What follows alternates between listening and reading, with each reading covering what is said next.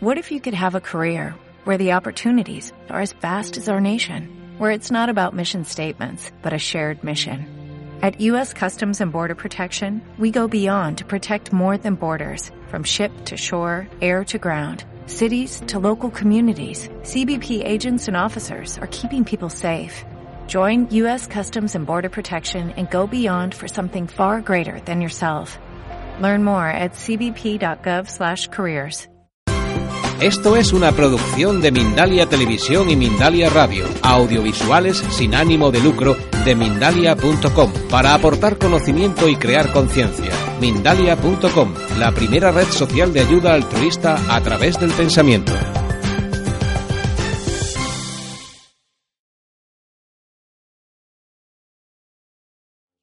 Entonces, en la conferencia de hoy eh, se trata de la visión oriental que tiene eh, sobre la salud, la visión oriental sobre la salud. ¿no? Eh, entiendo que la, una de las cosas que más definiría lo que es la visión oriental es una frase, una frase del Chuan Tzu que dice: El cielo, la tierra y yo vivimos todos juntos. Todas las cosas y yo formamos una unidad inseparable. Esta sería la principal visión oriental, no solo de la salud, sino en general, la visión oriental clásica. Hemos de, entender también que la visión oriental ha ido evolucionando con el tiempo y ya no es lo mismo lo que opinan los orientales de ahora que, lo que, la visión oriental clásica. ¿no? Nosotros vamos a intentar hablar un poco de la, de la, visión oriental clásica, porque hoy en día las fronteras se han diluido y tenemos ya un, una visión general. En, todas partes vemos, aquí somos un poco más orientales y allí son un poco más occidentales. ¿no? Entonces vamos a intentar hablar de lo que era la visión primogenia. ¿no? La visión oriental, no podemos hablar de una visión oriental de la salud sin entender que la salud desde la perspectiva oriental no se basa solo y únicamente en, en, en, una visión eh, médica, sino que está, eh, está mm, eh, sesgada también por la visión filosófica. Filosofía y medicina están unidas en, inseparablemente en Oriente. También aquí los griegos también la, la, uh, cuando hablaban de filosofía no hablaban solo de la filosofía, hablaban de matemáticas, hablaban de medicina, hablaban de todo y todo era un conjunto, ¿no? La diferencia es que en Oriente esto se ha mantenido durante muchos más años. No ha tenido una edad media donde se perdió esta tradición, sino que se mantuvo, como veremos, como veremos ahora en, en un momento. ¿no? Yo creo que esto ya está. Le voy a dar un momento al, al, aparato este, si quiere. Exacto. Un segundo. Y así en un segundo.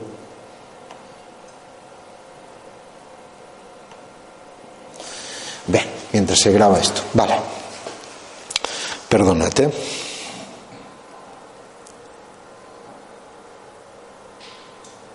Bueno.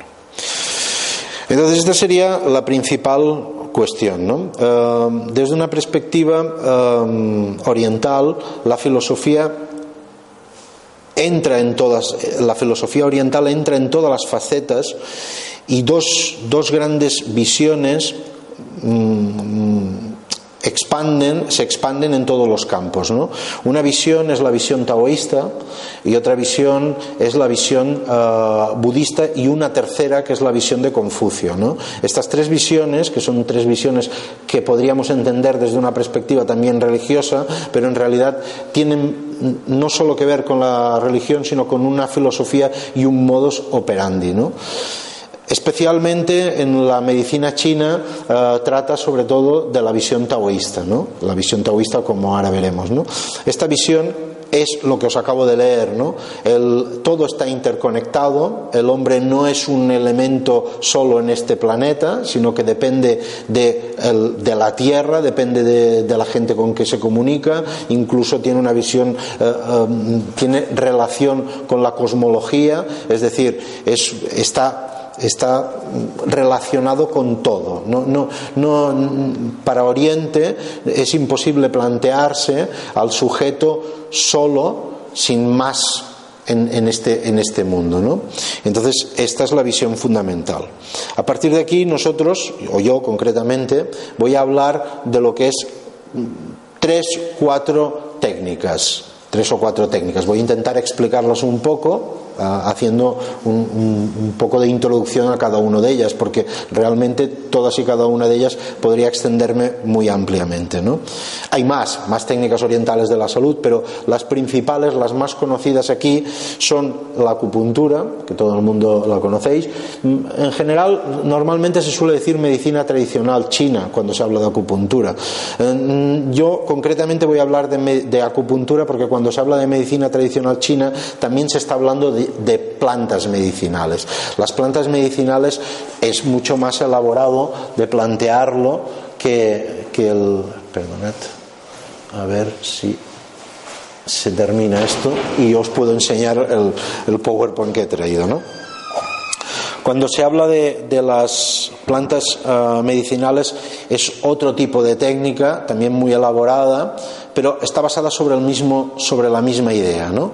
¿Eh? Mm, concretamente sobre plantas en este caso, aunque cuando se habla en medicina china no se habla solo de plantas, ¿eh? se habla también de, minerales, se habla también incluso de, extractos animales como huesos de no sé qué, eh, médula de eh, incluso mm, bueno, diferentes insectos también se utilizan a nivel médico, ¿no? aunque a nosotros nos pueda sonar extraño, es, tienen unos compuestos y estos se utilizan. ¿no? Aquí en Occidente no se están utilizando tanto, especialmente en España no, ¿eh? pero esto es por, por motivos de, legalidad que a, la larga pues, pues ya veremos más. Bueno, eh, a ver, esto de que no. Bueno. Eh, las terapias orientales diría que tienen una perspectiva como es en sí mismo lo que os acabo de decir, ¿no? Es intentar verlo todo, pues las terapias orientales son en realidad terapias o medicinas eh, generales por excelencia. No son tan especializadas como nosotros entendemos la medicina aquí. Decimos, me voy al oculista, me voy, me voy al, ginecólogo, me voy al del aparato digestivo. Desde la perspectiva eh, asiática, desde la perspectiva oriental, la medicina no es vista solo desde una perspectiva eh, especialista, sino que es una medicina muy general.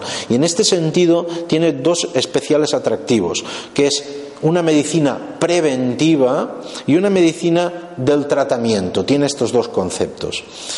Desde una perspectiva eh, eh, preventiva, es todavía más interesante si cabe la medicina tradicional oriental. Porque eh, normalmente nosotros cuando, cuando vamos al médico es para tratarnos un problema que ya está instalado. Entonces, eh, el problema que tenemos a partir de ahí es realmente solucionarlo. O sea, eh, yo tengo una enfermedad, se ha instalado dentro de mí y ahora tengo que sacarla. ¿Y cómo lo hago? ¿no? siempre es mucho más difícil hacer esto que utilizar una medicina preventiva, ¿no? un, sistema en el que prevengo la enfermedad antes de que ésta suceda. Desde la perspectiva oriental, eh, nosotros cuando hacemos una tasación de la salud, una valoración de la salud, lo hacemos, eh, estamos viendo que hay síntomas de una cierta disarmonía, pero que esto no se ha llegado a materializar desde un aspecto eh, de la enfermedad. ¿Eh? Entonces, a lo mejor una persona simplemente podría decir, eh, es que me siento irritable últimamente, me pican los ojos, me molestan este, aquí al lado, ¿no? Eh, los lados. Entonces, si fueras a un médico, y no estoy en contra de la medicina, esto también que quede claro, si fueras a un médico, según cómo te enviaría, pues al, oftalmólogo, te enviaría al, al, psicólogo para ver esta irritabilidad y a lo mejor al, del aparato respiratorio digestivo, ¿no? Y, te mirarían los tres y, posiblemente no encontraran nada. Te dieran unas gotitas para, para, la vista, eh, algo, pues mira, tómate esto si te pones nervioso y bueno, pues eh, haz más deporte que así te irá bien para los pulmones. ¿eh? Es posible que llegáramos a esta deducción. Entonces, si lo miramos desde la perspectiva de la medicina china, la medicina china sí que tiene un cuadro que explica esto. Que dice, antes de que llegues a enfermarte ya hay unos síntomas que nos está explicando y entonces nos podrían orientar hacia un sistema para mejorar la salud. ¿eh? Originalmente en, China,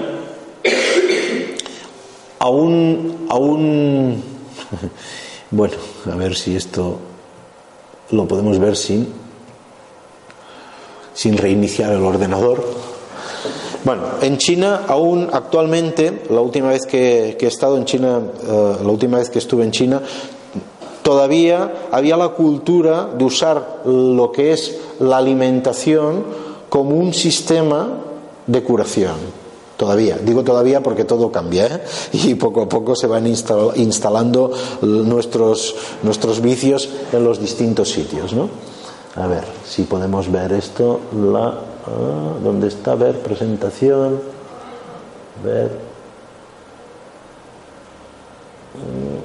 Mm, iniciar presentación. Bueno.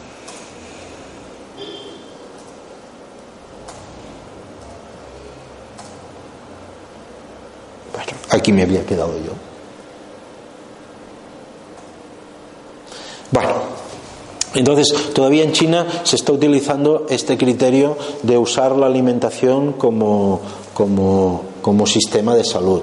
Aquí para nosotros a veces nos dicen, pues come tal cosa que te irá bien, oh, con lo poco que me gusta, ¿no? Esto, esto no se concebía en Oriente, o sea, si, si, había que comer pues un tipo de alimentación para favorecerlo, pues, pues se comía y ya está, porque era lo que nos, lo que nos ayudaba, lo que nos, lo que nos favorecía, ¿no?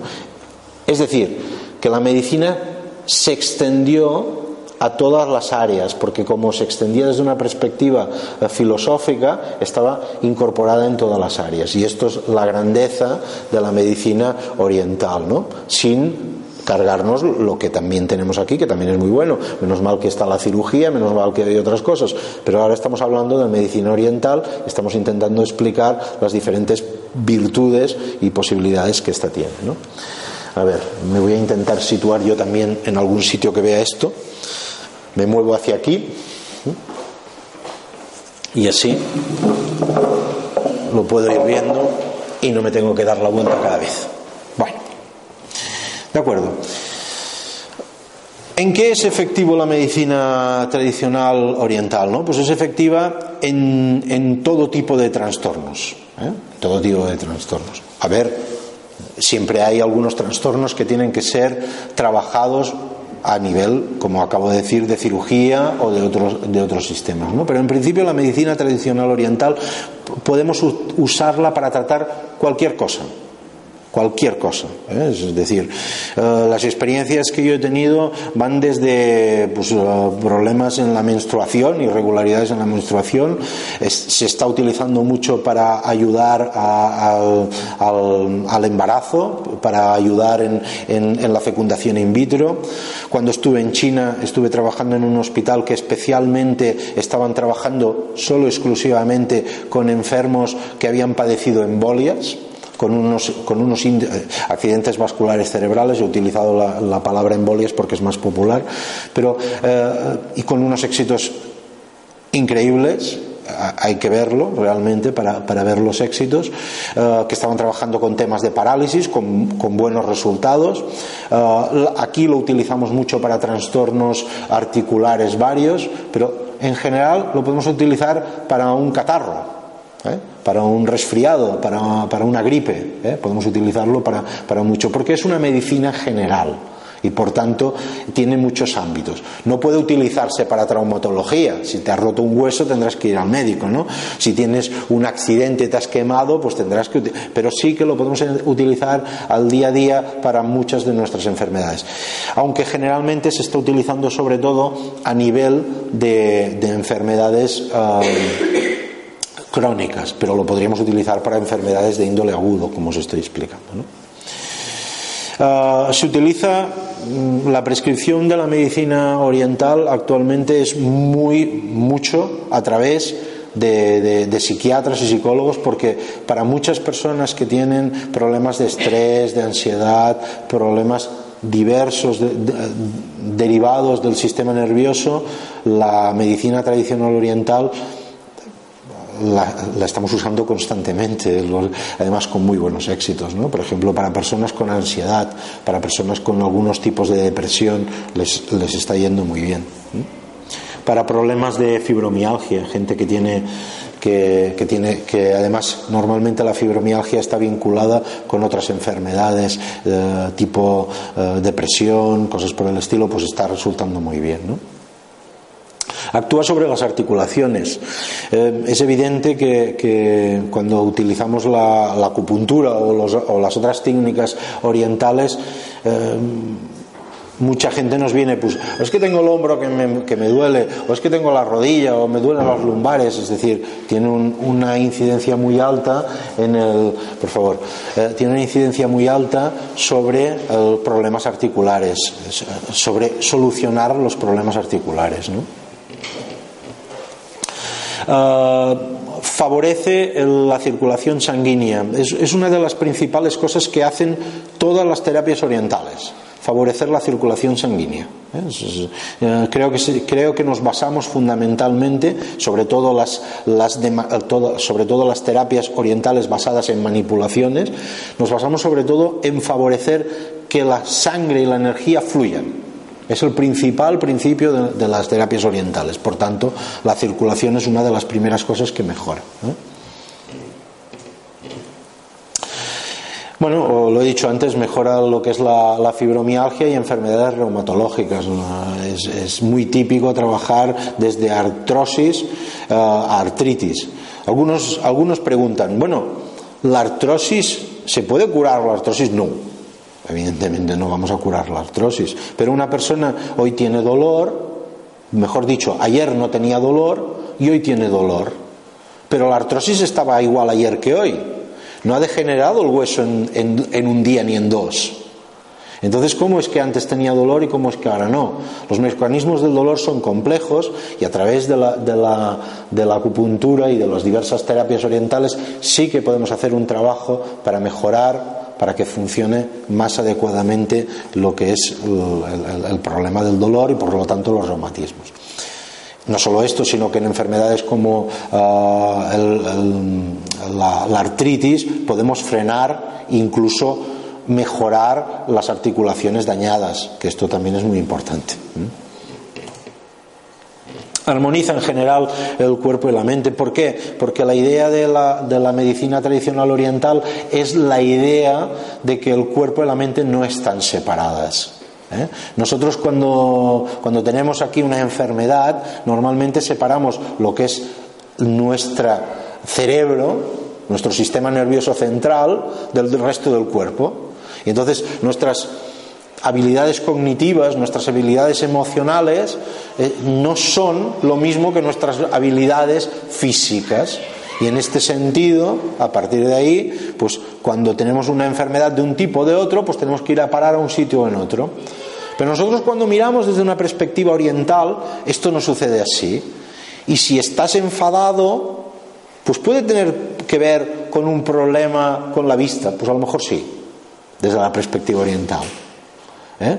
Y, si, y, si, estás muy triste, pues puedes limitar, eh, eh, puedes llevar esto a problemas respiratorios. Pues sí, puede suceder esto, que tú tienes un, cuadro de tristeza.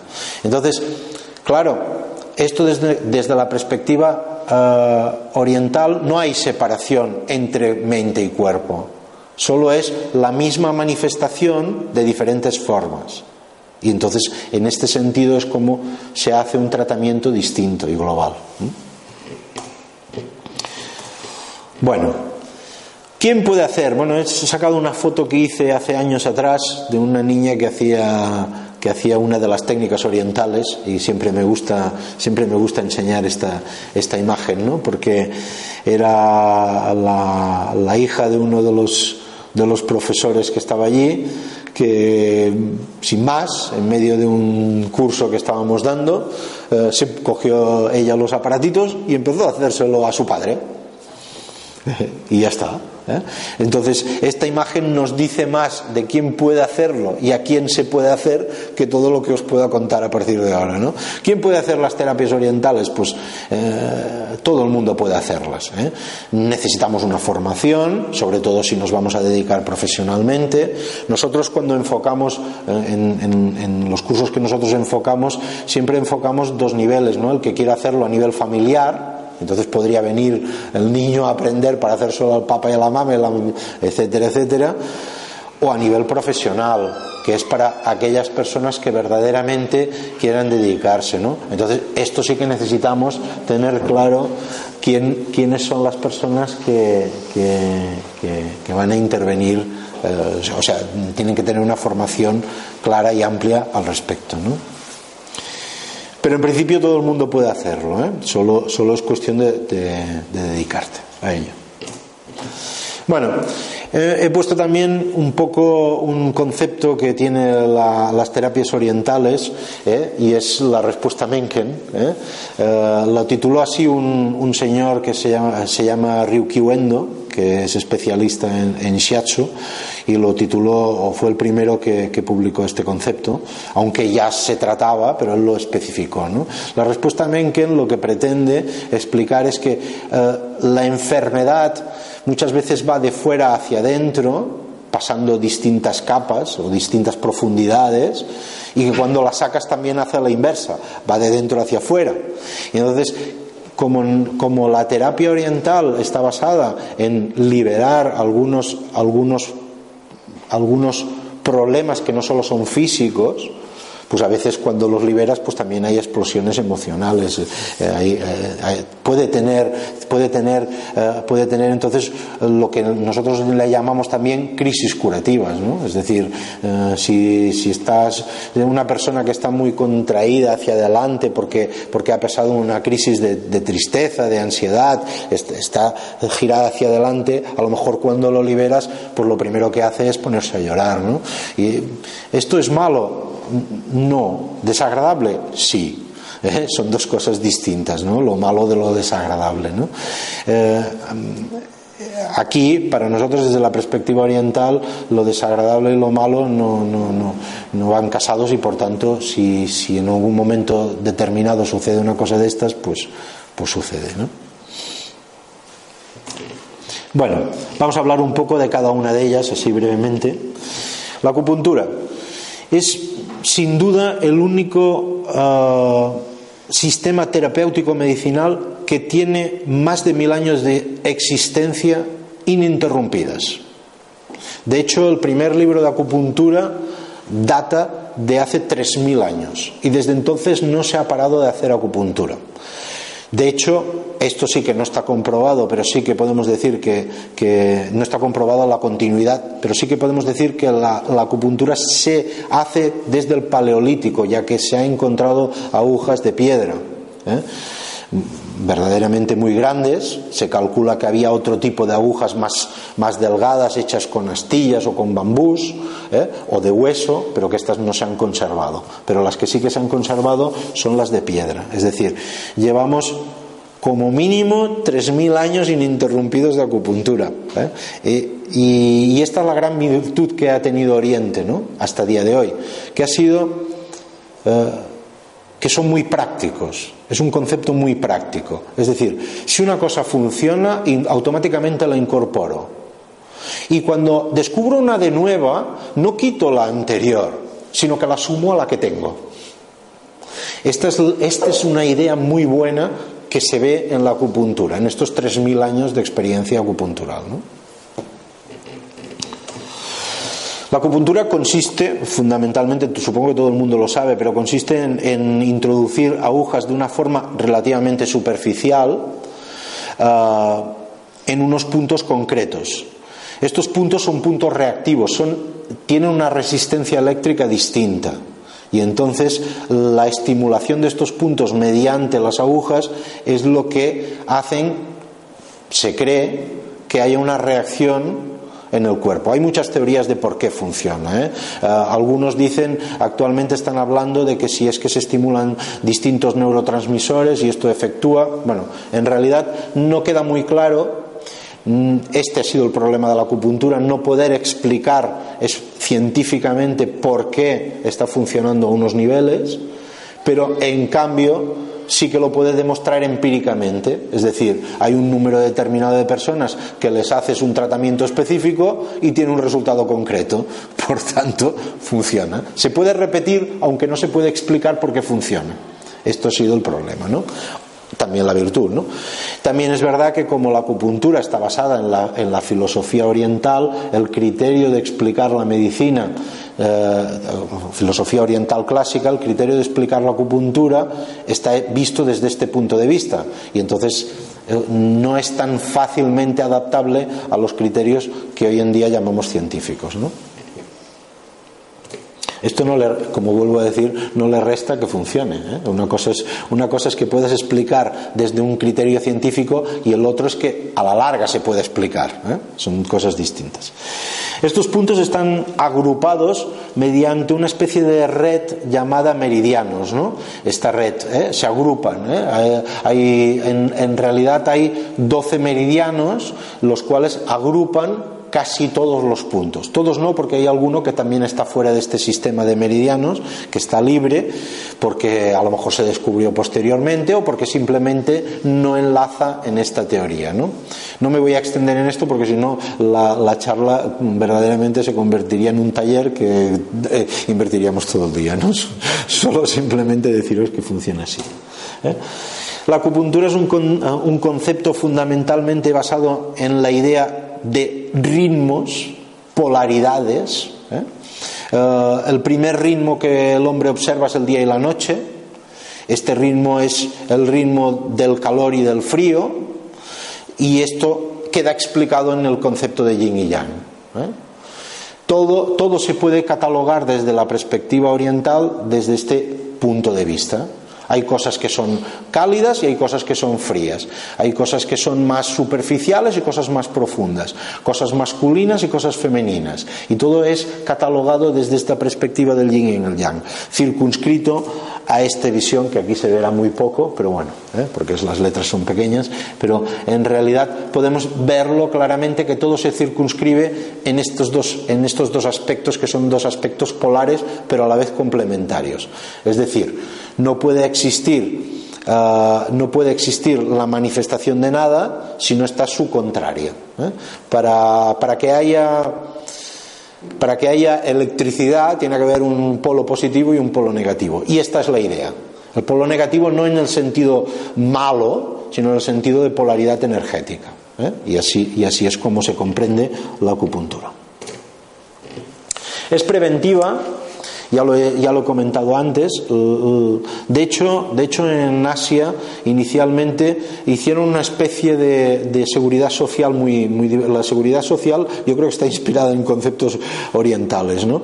Y, y funcionaba de la siguiente manera. El médico pasaba por las casas y cobraba. Cobraba antes de que estuvieras enfermo. Y cuando te ponías enfermo dejaba de cobrar fundamentalmente porque la gente no podía pagar entonces, no tenía ingresos, entonces si, si no les había cobrado previamente no les podía curar. Entonces inventaron ese sistema que es parecido a lo que debería de ser la seguridad social y entonces esta era la idea. Además la idea del médico también era sustancialmente muy interesante. Lo que le interesaba es que el, que el paciente se conservara en salud, porque si enfermaba no cobraba. Entonces, la idea de la motivación también es distinta. ¿no? Actualmente, eh, la medicina eh, nos interesa que haya enfermos, porque si no, no nos ganamos la vida, tristemente. O sea, intentamos que esto no sea así y, la verdad es que la buena voluntad de los que se dedican a esto lo hace distinto, pero si lo consiguiéramos girar en, otro, en otra dimensión, si las personas también consiguieran entender que tienen que prever en vez de buscar la curación, entonces esto se podría enfocar a otro nivel, verdaderamente distinto. Eh, ¿Cómo se hace? No? Pues primero se hace una, una adecuada identificación del síndrome, ¿no? Es, es, decir, primero miramos, valoramos y decimos, mira, esta persona pues sufre de esto y esto lo enclavamos en un espacio. Por ejemplo, pues mira, tiene eh, eh, exceso de yang de hígado, por decir de alguna manera, que no tiene nada que ver con el hígado que nosotros entendemos, sino que tiene otros conceptos. ¿no? Una vez identificamos esto, lo enlazamos con la patología en concreto, por ejemplo, con el lumbago. ¿Eh? me duele el lumbago y al inclinarme tal pues esto esta persona tiene esta disfunción energética ¿eh? y lo enlazo con, este tema. ¿no? Y entonces seleccionamos unos puntos determinados donde insertamos las agujas. Esto es lo que se hace cuando se hace un tratamiento de acupuntura. ¿eh? En realidad lo que buscamos es tratar a nivel eh, sintomático y también a nivel del problema de raíz. Es decir, Está muy bien que me duela una rodilla y trato esa rodilla, pero además, ¿por qué he llegado a que me duele esta rodilla? ¿Eh? Y a lo mejor es que ando mal ¿eh? en muchos aspectos. Entonces, pues a lo mejor hay que mirar todos estos aspectos y tratarlos. La acupuntura está indicada especialmente, pues antes lo he dicho, ¿no? y no me voy a extender, en todo el tema de dolores reumáticos, en hemiplegias, parálisis, en hipotensión. Estos son los principales aspectos, ¿no? Contracturas musculares, ansiedad. En fin, todo este tipo de problemas. Pero en general podemos tratar cualquier problema. ¿eh? El otro día me vino uno de mis pacientes que viene normalmente por alergias, que va muy bien para las alergias, y entonces uh, tenía aquel día puntualmente un resfriado. Dice, oh, bueno, tengo un resfriado, no sé si venir. Digo, sí, sí, ven que igual. Y dice, ostras, tenía que ir al día siguiente a un sitio, no sabía si iría porque me encontraba mal, y fui porque me encontré muy bien. O sea, que para un resfriado, una cosa así, tan sencillo. Final, finalmente, la diferencia de otras terapias, la acupuntura, la acupuntura eh, tiene una cosa muy interesante. La acupuntura es complementaria. Podemos llamar que es una terapia complementaria si queremos. No, no siempre cumple la función de alternativa. Es decir, si tú te estás tomando una medicación y te haces acupuntura, ¿quita el efecto de la medicación? No, aumenta. ¿Te estás tomando homeopatía? También. O sea, la acupuntura es una de las grandes terapias complementarias, porque estés haciendo prácticamente lo que estés haciendo, la puedes usar. Esto no sucede con todas las terapias. Vemos que hay terapias que a veces la medicación no le va bien. ¿eh? Entonces, en el caso de la acupuntura no. Lo podemos usar con cualquier tipo de trastorno. Es, más, la mayoría de veces que viene alguien mmm, que viene con algún problema, se está tomando medicación y no puede dejarla ni debe de dejarla, sino que simplemente hacemos esta función. ¿no? En otros casos sí que puede ser que sea alternativo, un tratamiento alternativo. Es decir, a lo mejor me estaba haciendo masajes para un, para un tema de contracturas y no se iban, pues bueno, pues o me hago los masajes o me hago la acupuntura en un momento dado, sí puede ser así. ¿no? Shiatsu. Bueno, nosotros somos unos grandes amantes del shiatsu, es para, para nosotros y, y, antes aquí tenéis después si os queréis llevar un, unos prospectos, estamos haciendo un curso de shiatsu y de acupuntura en realidad y eh, pero somos unos grandes amantes del shiatsu por, por muchos y diferentes motivos. Si bien la acupuntura es muy efectiva, el problema de la acupuntura son las agujas. ¿A quién le gusta pincharse? A nadie. ¿eh? A ninguna persona le gusta pincharse. Lo haces porque va bien, pero no porque te guste. En cambio, el shiatsu, que es una técnica hecha a base de presiones, de presiones con los dedos, es muy agradable de recibir. Entonces, claro, entre, entre pincharme o recibir una terapia que me van a hacer un agradable masaje, pues hombre, la verdad, mm, yo, yo que hago las dos cosas, prefiero que me hagan un masaje que no que me pinchen, ¿no? Esto está claro. Si pueden conseguir lo mismo, pues lo prefiero. Lo cierto es que no se consigue lo mismo, esto también hay que tenerlo claro. A veces es más efectivo el shiatsu y a veces es más efectiva la acupuntura. Entonces, cabe eh, hay que decidir, el profesional, la persona que esté formada adecuadamente, tiene que decidir qué terapia utilizar en cada momento. Y ya lo vamos encontrando y lo vamos situando. ¿Qué es el shiatsu, no? Hemos hablado de esto y es que soy tan enamorado que casi me olvido de decir, de pensar en que vosotros no sabéis qué es el shiatsu, ¿no? Pues bueno, el shiatsu es un tipo de masaje japonés por llamarlo de una manera, porque en realidad los masajes típicos son amasamientos, aquí no hay amasamientos, es una técnica que se hace con una especie de presión sobre el cuerpo, dejando ir una leve presión sobre algunos puntos determinados, ¿no?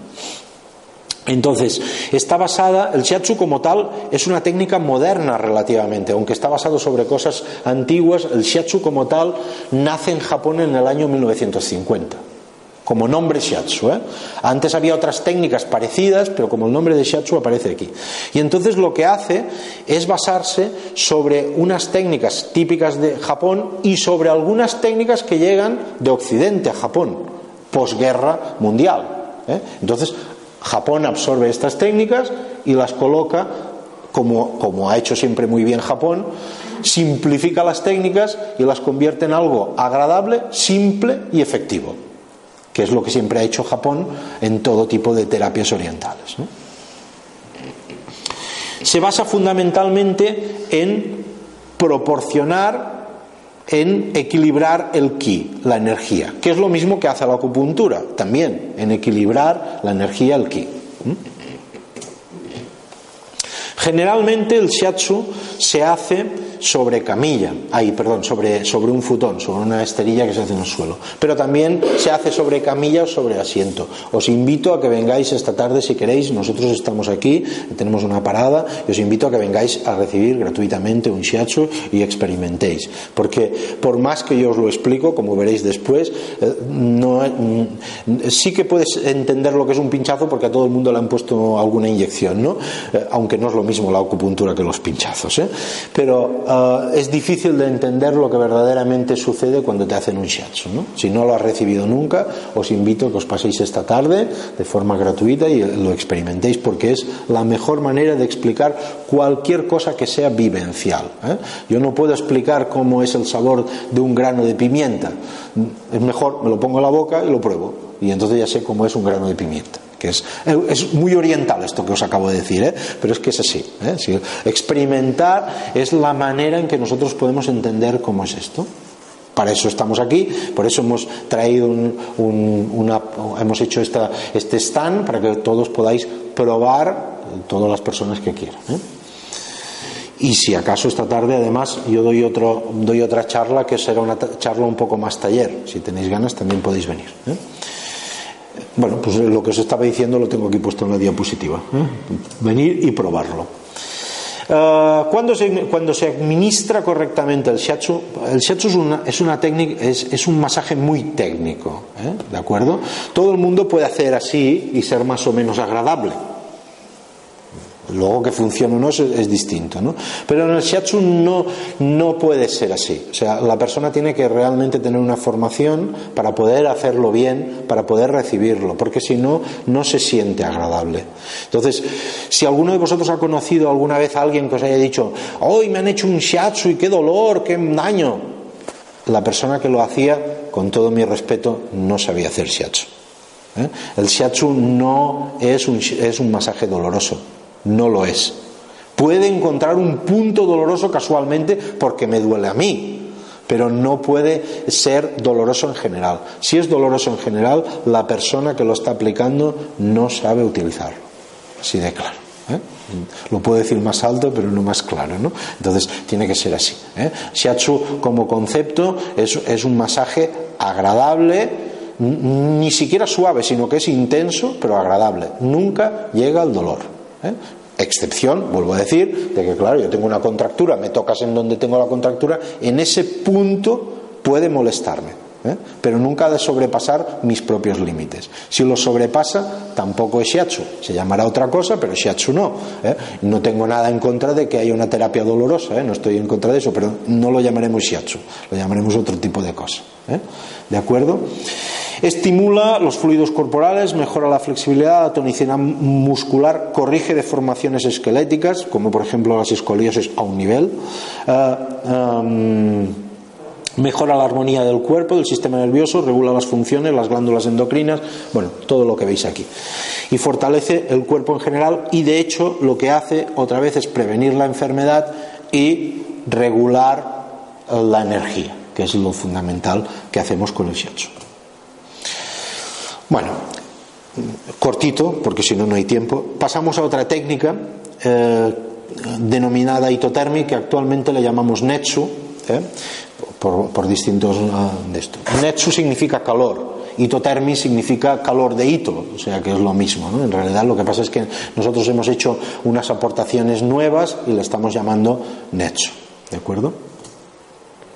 La historia del itotermi ah, viene eh, desarrollada por Kim Izuito, que era psiquiatra por la Universidad de Tokio, de 1929. También es una terapia japonesa nueva.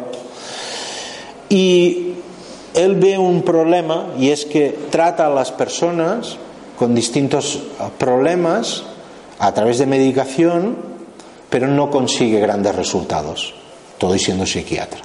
Y entonces se, se desmoraliza un poco y decide buscar un sistema alternativo. Y entonces, ¿dónde lo busca? Pues lógicamente en los orígenes orientales. Entonces descubre una técnica basada fundamentalmente en, en moxa, en acupuntura y moxibustión y el shiatsu. Utiliza estas tres técnicas y hace una especie de fusión. La moxa, para aquellos que no sepáis de qué se trata, es a través de diferentes plantas medicinales, Mm, se hace como un tipo de puro incienso que se enciende y se aplica de diferentes maneras sobre el cuerpo. De manera directa no, sino indirecta, de tal manera que producimos calor sin quemar al individuo, claro, ¿eh? si no tampoco es maldita la gracia, ¿no? Si voy a quemar. ¿eh? Entonces, el, el hitotermi lo que hace es esto, utiliza una serie de de, varillas de incienso dentro de unos aparatos determinados y con ellos se fricciona y se presiona en distintas áreas y puntos del cuerpo, produciendo así un equilibrio energético, un, equilibrio de la salud. ¿De acuerdo? Que es lo que, lo que sucede. ¿De acuerdo? Vamos a ver, aquí había un vídeo, pero esto sí que no lo podemos cargar aquí y por tanto era un vídeo muy pequeño en que se veía una pequeña aplicación. ¿eh? Uh, el hitotermia es una terapia muy agradable, con masaje con calor, que se, aplica se puede aplicar de diferentes maneras. En partes dolorosas, en partes reflejas, utilizándolo a modo de reflexología, o en los meridianos y puntos de acupuntura. Es decir, que esta técnica se puede utilizar en muchos y distintos ámbitos. ¿De acuerdo? De hecho, estos este serían los aparatos y, y esto es el incienso. Entonces se introduce dentro de aquí, se enciende y se fricciona. ¿eh? Se fricciona encima del cuerpo. Esto sí que no lo hemos venido a hacer una demostración, pero si alguna vez queréis, uh, cogéis aquí un catálogo, nos avisáis y gustosamente os haremos una demostración para que la podáis probar. ¿De acuerdo? Aquí no, porque en la calle es muy complicado de hacerlo. Porque el shiatsu, antes hablábamos del shiatsu, el shiatsu es un masaje que además se hace sin sacarse la ropa.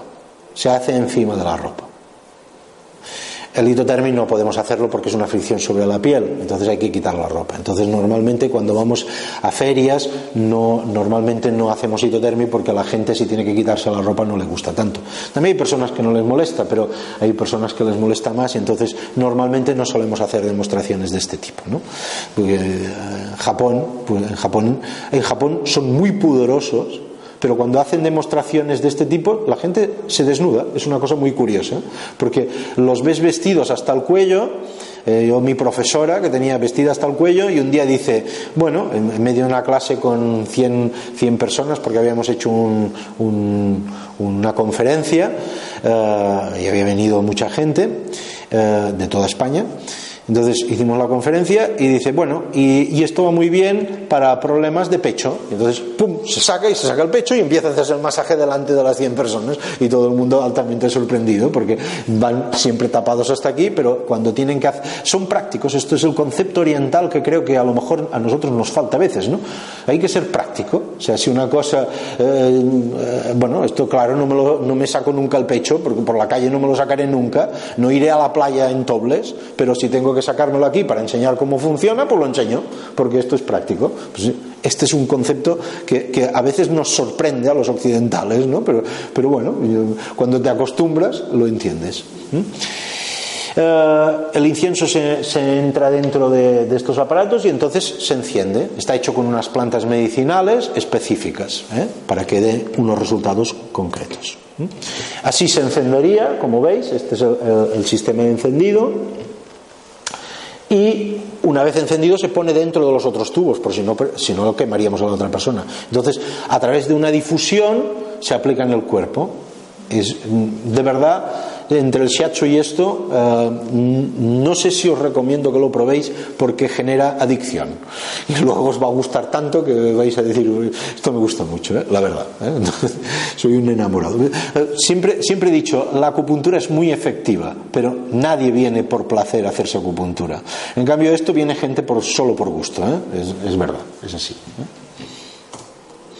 Así, aquí veríamos una, alumna, que la fotografiamos en su momento. Recibiéndolo. Esto sería la aplicación, se aplica así. Puede dar una sensación eh, fuerte, pero cuando lo recibes no tiene nada que ver con esto. ¿eh? Es muy, muy, muy agradable.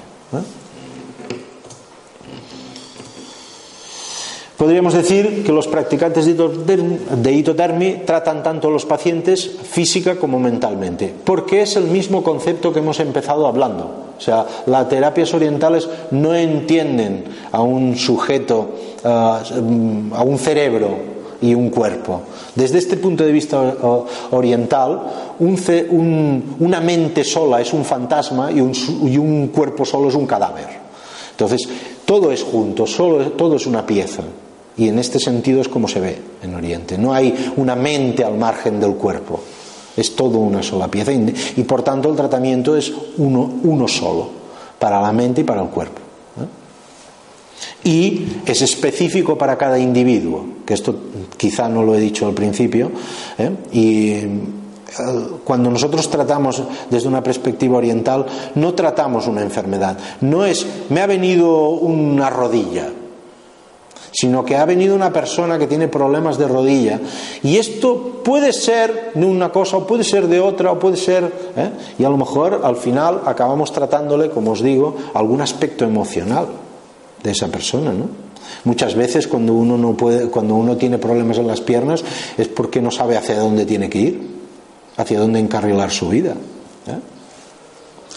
O, cuando estás con la espalda muy cargada es porque estás muy, triste, muy triste, muy, con, algo que se ha puesto dentro que no puedes sacar, ¿no? Entonces, tratarle el dolor de espalda sin tratar el otro, quitaremos el dolor dos días y volverá, porque no habremos solucionado el problema intrínseco, la causa, ¿eh? que puede ser de otro, de otro aire. ¿Y quién no tiene causas emocionales o psicológicas? A ver, que levante la mano, por favor. ¿Eh? Sois pocos, pero yo creo que no la levanta nadie. ¿eh? Bueno, y aquí hay un poco la, la visión de cuáles son las cosas que podrían generar dolor. ¿no? Para nosotros el viento, el frío, la humedad, el calor, aspectos climáticos pueden tener que ver con el dolor. ¿eh? Para, para, para, para, otros perfiles de medicina, no. me, me duele la cabeza, pues esto es porque tienes algo en el cráneo y ya está y no se contempla que a lo mejor pues personas cuando hacen mucho viento pues les molesta más la cabeza por ejemplo ¿no? etcétera entonces desde la perspectiva oriental sí que lo contemplamos esta es la exposición rápida que he hecho que, mm, por el tiempo que nos da. Yo me gustaría, si tenéis alguna pregunta, que la hagáis ¿eh? e intentaré responderosla si, si, está en mi mano. ¿eh? Ahora, sí. Sobre esto último, ¿por qué nos influye el viento o la lluvia o si hay un poco... Porque- vamos a girar la pregunta, ¿eh? porque tu pregunta es muy inteligente, pero vamos a girarla en otra dirección. No, esta- voy a girarla de una manera. Ah, ¿cómo, ah, ¿Cómo podríamos hacer para que el resto de, de lo que está a nuestro alrededor no nos influya? Giremos la pregunta en este. Sí. Y entonces la, la respuesta es ah, muriéndonos. Porque nosotros, nosotros estamos en constante interacción con todo. Y todo está en interacción con nosotros. Nosotros solo tenemos la ilusión de que estamos separados del resto. Entonces, cualquier cosa que ocurre impacta en nosotros. ¿De acuerdo? Otra cosa es que seamos excesivamente susceptibles a cualquier cosa que suceda. Esto es distinto. Pero eh, si, si hay mucho calor, nuestro cuerpo tiene que adaptarse a ese calor. Y, y si lo exponemos demasiado al calor, no le damos la posibilidad de que se adapte y entonces generará una insolación, por ejemplo, ¿no? Ya nos ha dado pistas, estás en demasiado calor. Claro, cuando por un simple cambio de clima me pongo enfermo, esto es distinto, esto es distinto. Entonces, eh, cuando sucede esto, lo que sucede es que muchas veces tenemos una dieta horrorosa. Entonces, nosotros, mira, Hipócrates, apelando a un médico eh, occidental, al que creó la medicina desde una perspectiva, el padre de la medicina, decía que había tres sistemas para mantener, insisto en la palabra mantener, la salud. Tres sistemas. Primer sistema, ejercicio físico. Todo el mundo debía de hacer ejercicio físico. Segundo tema, una dieta adecuada. Austera, correcta, con nutrientes. ¿eh? Como, como decía ahora hace poco que fui a una conferencia de un señor de Thich Nhat Hanh, decía, ah, comer menos y más sano. Así de claro, comer menos y más sano. ¿eh? Y biológicamente más sano, más natural, ya que estamos en una feria de cosas naturales, pues e- esto tendríamos que llevarlo a traducirlo a la realidad. Todo y que a veces comemos cosas que, que no son tan sanas, pero una vez, vale, pero constantemente, todo procesado, todo prehecho. ¿eh? ¿Eh? Entonces, que al final. Y la tercera cosa que decía Hipócrates para mantener la salud era hacerse masajes. Esto estaba, está dentro, si lo buscáis lo encontraréis. Son las tres premisas para mantener la salud. ¿Vale? Y decía, ah, solo, ah, solo mm, ah, medicina cura, pero solo naturaleza sana. Esta era la premisa de Hipócrates. Es decir, una vez has perdido la salud, tienes que buscar la medicina. Pero para no perderla, utiliza cosas. Y estas tres cosas que él había visto, y por cierto, Hipócrates no sé si vivió hasta los 80, y toda esta gente griega vivió hasta los 80, en un periodo en el que no había penicilina, ¿vale? Porque esto parece una tontería, pero si pillas una infección te mueres sin penicilina. ¿eh? Pues en un periodo en el que no había penicilina, que no había de esto, pues la gente era más fuerte porque se cuidaba de otra manera. Y sus tres premisas eran estas, fíjate, las mismas que vengo a, proponerte yo. Yo no te hablaré de, de- de- Bueno, sí, nosotros desde la perspectiva de nuestro curso sí que hablamos de dietética a un nivel, ¿no? De dietética china, sí, sí, porque es útil. ¿eh? Entonces, yo creo que una de las cosas que tenemos que hacer es, en, en vez de aislarnos, es conectarnos más. Eso, eso favorece que estemos más fuertes. ¿eh? Creo que una parte de que somos débiles es porque nos aislamos. Cuanto más nos aislamos, más débiles somos frente a un estímulo, porque entonces es nuevo. ¿eh? No. Es- A veces, el, por ejemplo, el viento te da un dolor de cabeza terrible y a veces que no te pasa nada. Pero supongo que tiene que ver con lo que ya llevas tú de antes de todas Tú, tiene- tú tienes, tú tienes que fortalecerte tú y entonces aceptar lo que sucede en el exterior y, aceptar tu propia naturaleza. Esto es lo que intenta enseñarnos la medicina oriental. ¿eh? Entonces, fortalecerte tú, no dejar de que haya viento, ¿no? Entonces, y aceptar pues que aunque a lo mejor te fortalezcas, pues tú tendrás tus cosas y el otro tendrá las suyas. Esto es lo suyo, pero intentar aislarse, desde luego, desde la... No, no, no es que no funcione, es que enferma. El aislamiento para la medicina china es enfermedad. Como he dicho antes, cielo, tierra y hombre son una sola cosa.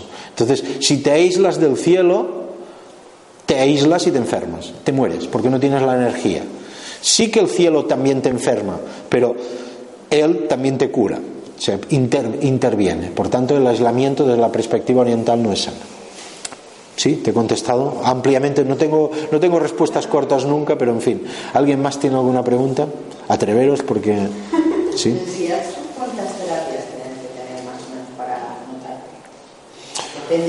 No, eh, a ver, otra vez tengo que volver a cambiar la pregunta, perdona. Discúlpame, soy, soy, soy, muy hábil cambiando preguntas. ¿eh? No es que no las quiera contestar. A ver, eh, esto de, de, las sesiones, un número de sesiones, se ha hecho. es, es es una especie de política de marketing, ¿me explico? Eh, tú vas y le dices a alguien, hacemos 10 sesiones, pero con esto le garantizas que esto le funcione, en ningún caso, en ninguna terapia. Ninguna. No existe esta garantía. Si alguien te ofrece garantías al respecto, eh, que te lo dé por escrito, ¿vale? Porque esto no es verdad. Hay gente que eh, tú sueles tener unos estándares, pero entonces automáticamente estandarizas a la persona que lo recibe, lo cual es peligroso, como hemos dicho antes. tienes un estándar, unos estándares que no se cumplen nunca. Porque una persona viene y le dices, mira, esta persona, el estándar son 10 sesiones y con 3 tiene suficiente, y otra que le dices, con 3 tiene suficiente, necesitas 20. Entonces, es muy difícil. Entonces, depende de la persona, voy a empezar como realmente tengo que empezar, depende de la energía vital de la propia persona. Depende de los inquistamientos emocionales que esta persona tenga. Si, si dentro tienes un bagaje emocional muy complicado, puede ser más complicado de trabajar, como entenderás. Depende de, de factores que perpetúan el problema, la alimentación, el contexto, la OMS, la Organización Mundial de la Salud, define la salud como eh, el bienestar físico, psíquico y social. Fíjate lo que cómo lo define, físico, psíquico y social. Es decir, que el contexto también te enferma. Vivir en gente que está todo el día. Eh, tú imagínate estar con alguien en tu casa que todo el día esté diciendo, es que yo no sé qué, es que. Bueno, esto es, duro, es muy duro. O que todo el día te esté chillando. ¿eh? Es complicado. O que estás en un trabajo y te están maltratando, te están haciendo un movie. O no te están haciendo un movie, pero hay un ambiente horroroso. Esto no puede ser bueno para tu salud. ¿De acuerdo? Yo, yo diría, hay un japonés que explicó eh, la vida, la salud, desde, desde una idea de tres, tres dimensiones. La dimensión ah, de descanso, alimentación, la dimensión del trabajo y la dimensión del ocio. ¿De acuerdo? Si una de estas falla, fallan las tres al final. La dimensión del ocio, del ocio incorpora a la familia, ¿eh? no te pienses que, porque ahora el ocio parece que es aparte del vínculo familiar, eh, para, para, él no. ¿eh? El ocio está también, si tienes familia, el ocio es en familia, no es individual. Entonces, cuando falla cualquiera de estos componentes, fallan, al final acaban arrastrando los tres. Es decir, yo estoy en un trabajo horroroso, me maltratan, vivo fatal, al final comeré mal, dormiré mal y tendré las relaciones amistosas y familiares horrorosas. O al revés, coges cualquiera, al final es así.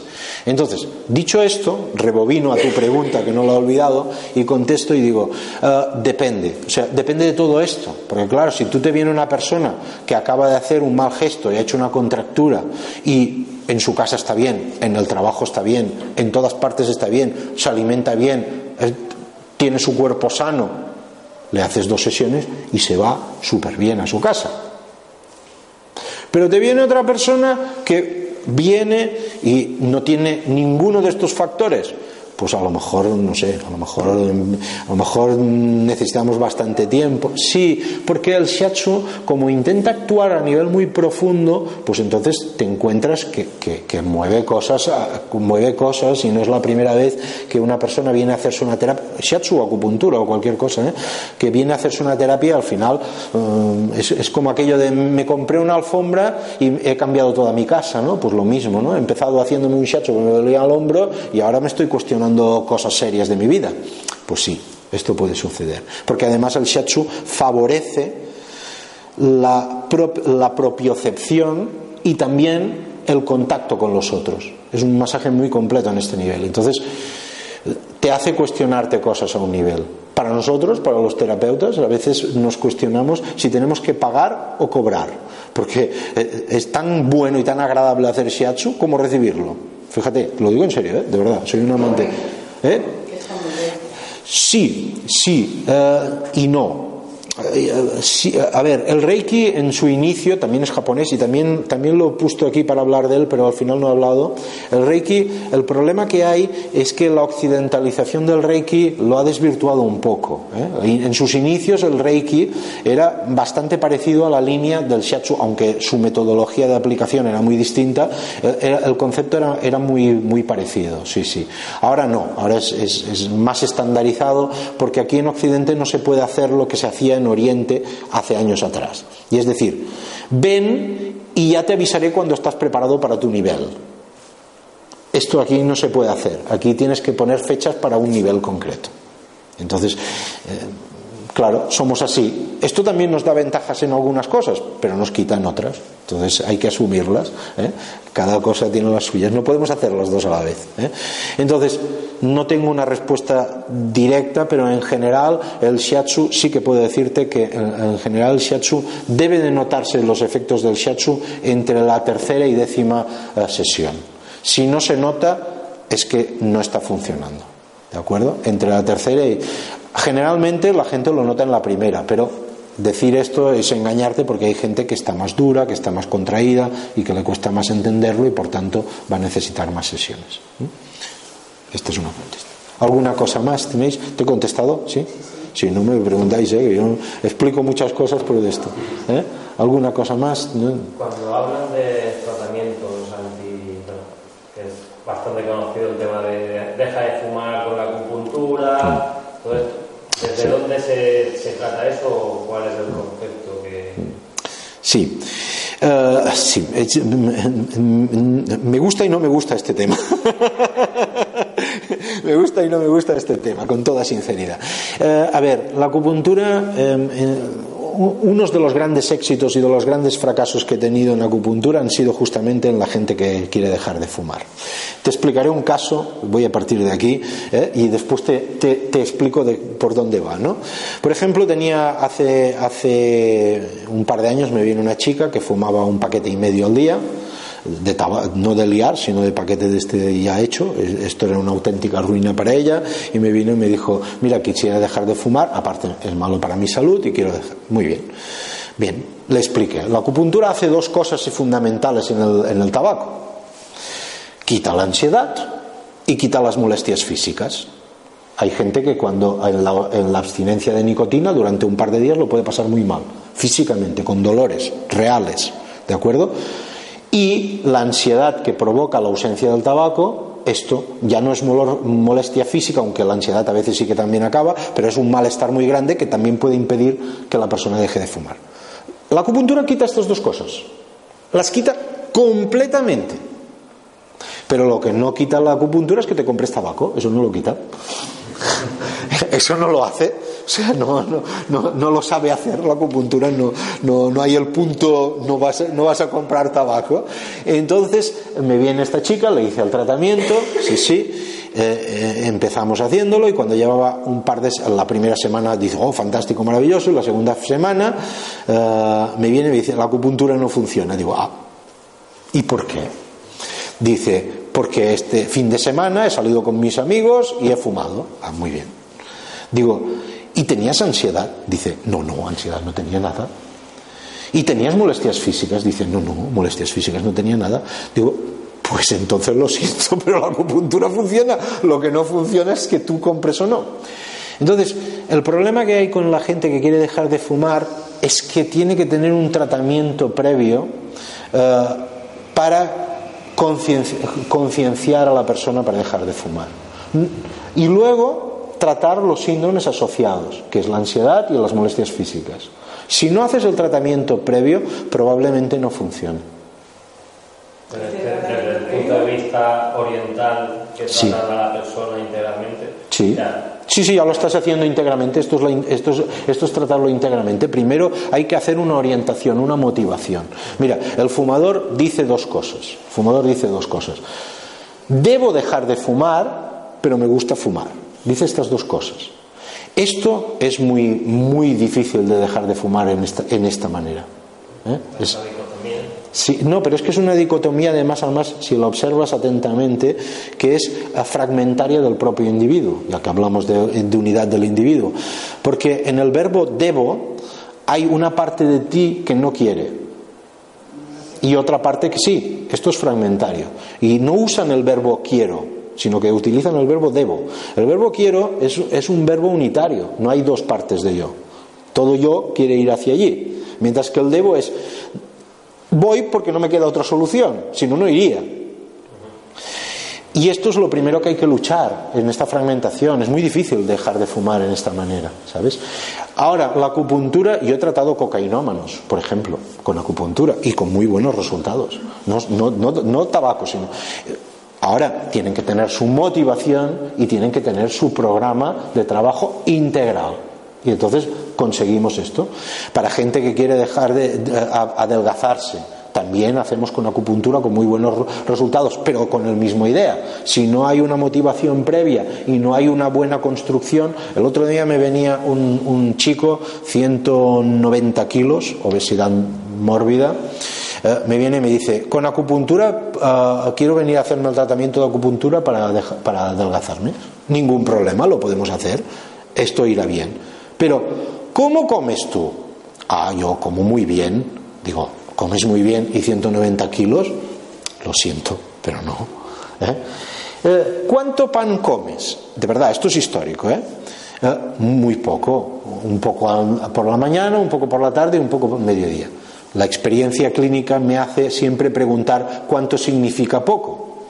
Digo, exactamente cuánto es poco. Dice, bueno, una baguette por la mañana, una o dos por el mediodía y una por la noche. Claro, sí, sí, sí, a lo mejor es poco para él con 190 kilos, pero eso es imposible adelgazarse y más con baguettes, con todo el respeto, ¿no? Entonces, si no hay una dieta, si no hay una cultura, entonces le puse una dieta, o es que esto no me gusta, que es lo que hablábamos antes, o es que esto no quiero, o es que... Claro, no podemos entender la salud despreciando todo aquello que nos va bien, que nos daría energía y, solo tomando ingestión de grasas y azúcares saturados que nos dan el subidón energético al momento, ¿no? Esto no, esto no ayuda, ¿no? Entonces es muy complejo de, decir, claro, con la acupuntura le regulas el metabolismo, le ayudas a que vaya tirando las grasas, regulas si hay tiroides, puedes trabajar con todo esto. Todo esto podemos hacerlo. Podemos quitarle la ansiedad alimentaria, pero si come tan mal, no, no, esto no, no, es imposible, ¿no? Es, imposible. Pues lo mismo con el tabaco. Sí, he tenido grandes éxitos y grandes fracasos con las dos cosas, con adelgazar y, y con el tabaco. ¿eh? Entonces, cuando viene una persona, ya hacemos un, yo hago un tratamiento holístico. Es decir, todo, motivación, trabajo, tal, todo y acupuntura a la vez. Si no, ya no empiezo el tratamiento personalmente. Así de claro. ¿eh? Y además, además eh, hacemos otra motivación que siempre es muy útil, que es cobramos el tratamiento entero. Y así la gente lo sigue. Es otra motivación, la económica. Sí, sí, sí, perdonad, ¿eh? esto normalmente solo lo hago con estos, dos, con estos dos grupos de personas, porque es que si no lo dejan, porque siempre hay una excusa para volver a fumar. Es que eh, al cuñado de mi primo, del sobrino de mi amigo, le han quitado el trabajo. Me ha puesto muy nervioso y ahora fumo. siempre hay una motivación para volver a fumar, ¿no? Pero es así, ¿no? En fin. No sé si te contesto. Creo que había otra pregunta. ¿Alguien más? Bueno, era sobre el tema de la preparación. O sea, eso que se hace también a través de acupuntura. Es- y sí. vuelve también lo que es la Sí, sí. A ver, eh, claro, eh, tú cuando ah, piensas en acupuntura, a lo mejor piensas, eh, a ver, hay muchas maneras de, hay muchas maneras de enseñar y de utilizar la acupuntura. Nosotros, desde nuestra perspectiva, ya desde nuestra escuela, lo que hacemos es enseñar una, una acupuntura holística, 100% holística. Entonces, para nosotros, si lo veis, después podéis mirar el plan, eh, nosotros tenemos tres niveles previos a llegar a la acupuntura y un nivel es el nivel de shiatsu netsu emocional ¿de acuerdo? y esto consiste en entender la perspectiva de cuál es nuestra disfunción desde la perspectiva emocional ¿de acuerdo? y cómo lo tratamos esto y cómo lo enlazamos con los meridianos con los meridianos con los puntos de acupuntura y con su tratamiento ¿eh? Que es lo que os decía antes no hay una separación es que es todo y si no lo sabes mm, no, no lo puedes tratar pero luego luego tienes que entender o sea, es, es muy complicado eh, es muy complicado para una persona que tiene que piensa que el tabaco adelgaza y que lo ha interiorizado así y que de hecho es cierto, ¿eh? adelgaza. Además, además te voy a decir una cosa, adelgaza. Eh, Sí, sí. permitir absorber tanto los nutrientes o- eh, adelgaza seguro el tabaco, es, es seguro. Y además, luego, además, si lo dejas y lo haces mal, engordas porque, porque comes más. Entonces, es difícil a una persona que ya tiene cierto, cierta tendencia a engordar, explicarle que tiene que, pasar por esta etapa. Entonces es muy complicado, tienes que trabajar esto, o sea, no puedes coger y decir, quiero dejar de fumar, te viene alguien y te te quiero dejar de fumar, y lo miras y dices, bueno, ¿y ya tienes claro que esto engordará? Ah, sí, sí, sí, sí. No, no, no, no. Luego llega la hora de la realidad, entonces hay que hacer un tratamiento conjunto que, más holístico, enfocado hacia otra dimensión. Y entonces sí, la persona dejará de fumar.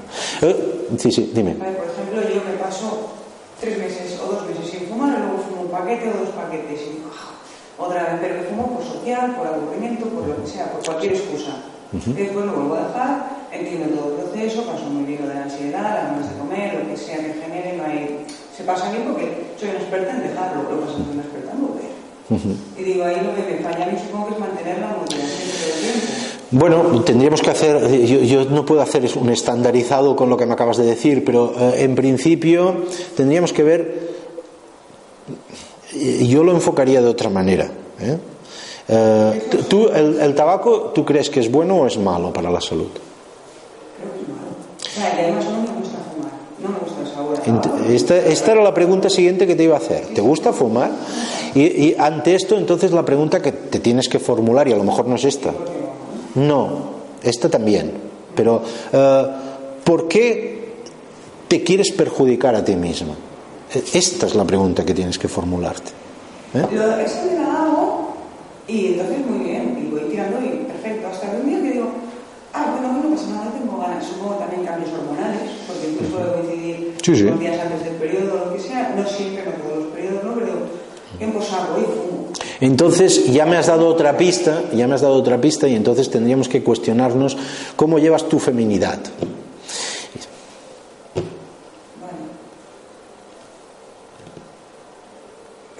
Porque si te, si te atacas a ti misma cuando, cuando te viene la menstruación, entonces cuestionémonos que me ataco, claro, si me lo permito en ese momento. Eso es un ataque, eso es un ataque. Si sabes que es malo y no te gusta, es un ataque. Porque si te gusta, no es un ataque, es un placer. Pero tú no me estás diciendo que tengas un placer. Entonces, cuestionémonos si es en ese preciso instante, porque... No sé qué- Sí, sí, pero el subidón de hormonas te podía dar por otra cosa. Y en cambio te da por eso, por castigarte a ti mismo de alguna manera. Entonces, ah, te digo una, una pista, solo una. ¿eh? ¿Vale? ¿Alguna? Sí. Una, una duda que yo siempre he tenido es si la es lo mismo que el. No, es una pregunta magnífica, me encanta contestar esta pregunta. No, no, no es lo mismo. Ah, de hecho, es muy distinto. Eh, esto es lo que algunas veces eh, os he dicho, he dicho que algunas hay gente que ha ido a hacerse shiatsu y ha dicho, qué dolor que me han hecho el shiatsu. Esto sí que podría ser digitopuntura, porque la digitopuntura tiene la tendencia a presionar mucho y de una manera bastante fuerte. Eh, el shiatsu no, el shiatsu es, un, eh, eh, es distinto. La, la única parecido, lo único parecido que tiene es que se aplica normalmente con los dedos, normalmente. Pero en realidad su forma de aplicación es tan distinta que si tú recibes las dos cosas, lo tendrás clarísimo al momento que no es lo mismo. ¿Eh? Pensaba que podía ser una mezcla entre shiatsu y acupuntura. No, eh, eh, no, no. La digitopuntura es más antigua que el shiatsu. Es más antigua, sí, sí.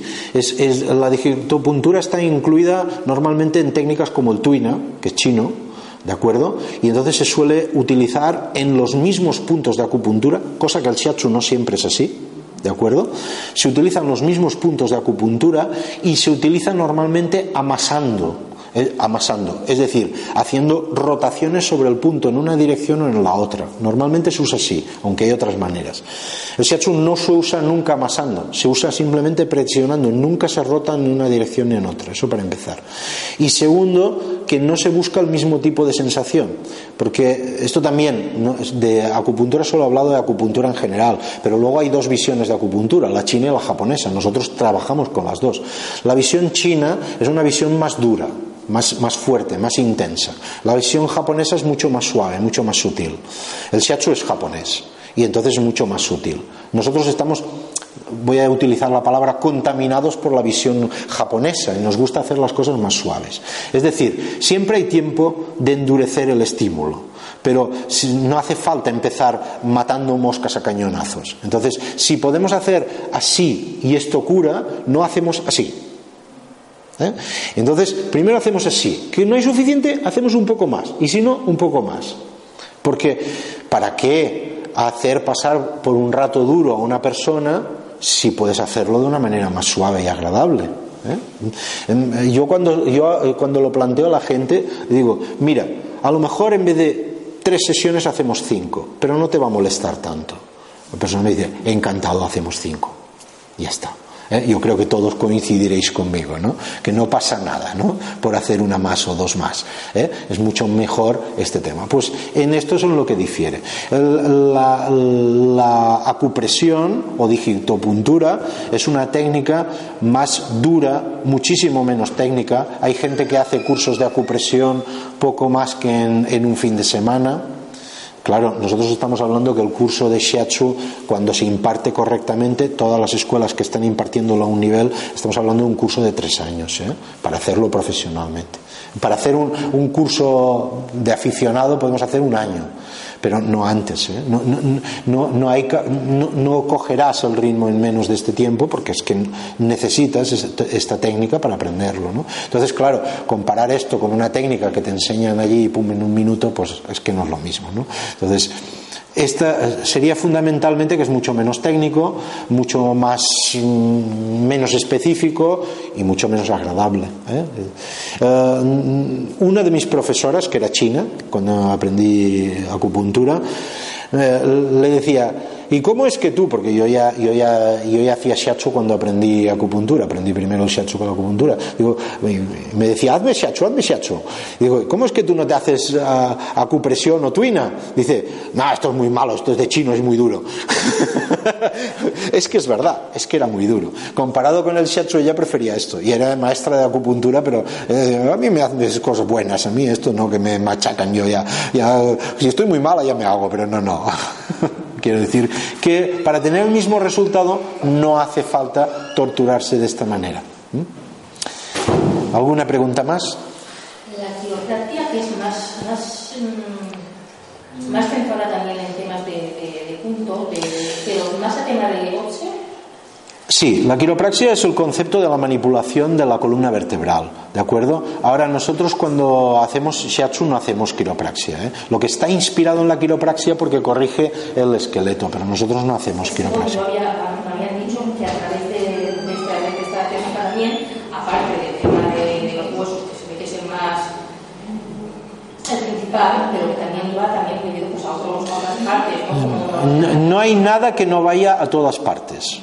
Si yo te toco el dedo pequeño del pie y te lo toco bien, seguro que algo bueno haré en todo tu cuerpo. Porque nada está desligado, a menos que te cortes el dedo. Entonces sí, ya si, aunque lo toque no le hará nada a tu cuerpo. Pero si tú lo tienes unido, ¿eh? Si tú lo tienes unido, mira, la, el fundamental del shiatsu y de estas terapias es tocar a la persona, tocarla, toca, to, tú le das, un, le haces así a un amigo, y esto es más saludable que, que, que, que, explicarle muchas cosas. ¿no? Pues esto es en lo que se basa. Lo, lo, que nosotros basamos es en el criterio de dar, de equilibrar a las personas mediante el tacto y de un tacto amable. Amabilidad es lo que pretendemos hacer. ¿no? Por eso no es lo mismo que acupresión, ¿no? Que, es, que, no se basa sobre este concepto, sino simplemente en manipular eh, puntos. Es distinto, esta es la idea también. ¿eh? Entonces, mmm, quiropraxia es otra cosa, no, no, no, no entramos en este más tema. Extensiva, no, más extensiva. De la, la, la, quiropraxia es muy en, eh, extensa, pero nosotros nos centramos en más holístico, es un concepto más holístico. No, los huesos es una parte más, es todo, todo, todo un concepto. ¿Sí? ¿Alguna cosa más tenéis? ¿No? Bueno, pues pasaros esta tarde y recibís un shatsu, ¿eh? ¿Vale? Venga, pues hasta luego, ¿eh?